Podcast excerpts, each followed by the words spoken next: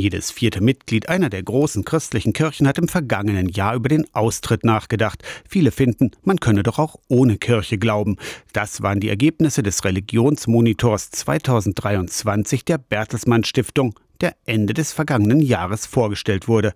Aber Christsein ohne Gemeinschaft, also ohne Kirche, geht das? Joachim Liebig, der Kirchenpräsident der Evangelischen Landeskirche Anhalts, sagt Nein. Ich treffe jemanden, der sagt, ich spiele gerne Fußball. Und ich frage, in welcher Mannschaft? Und dann sagt er gar keiner, aber ich habe einen Ball.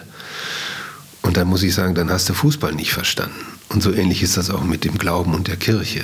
Man kann natürlich auch mit einem Ball alleine gegen die Wand prellen und so tun, als wäre das Fußball. Man kann auch alleine glauben, in der Meinung, das wäre es dann. Landesbischof Friedrich Kramer, leitender Geistlicher der evangelischen Kirche in Mitteldeutschland, pflichtet seinem anhaltischen Kollegen bei. Wenn du Christ bist, ja, gehörst du automatisch zu einer Gemeinschaft. Christsein individuell, ich nur für mich, ist kein Christsein. Das ist eine Weltanschauung. Dass da jeder was anderes denkt und glaubt und auch erfährt, das ist ja das Großartige. Das muss man miteinander austauschen. Gibt es ja einen Riesenschatz. Gemeinschaft von Glaubenden und auch Zweifelnden. Trotzdem sind in den letzten Jahren mehr Menschen als je zuvor aus den Kirchen ausgetreten.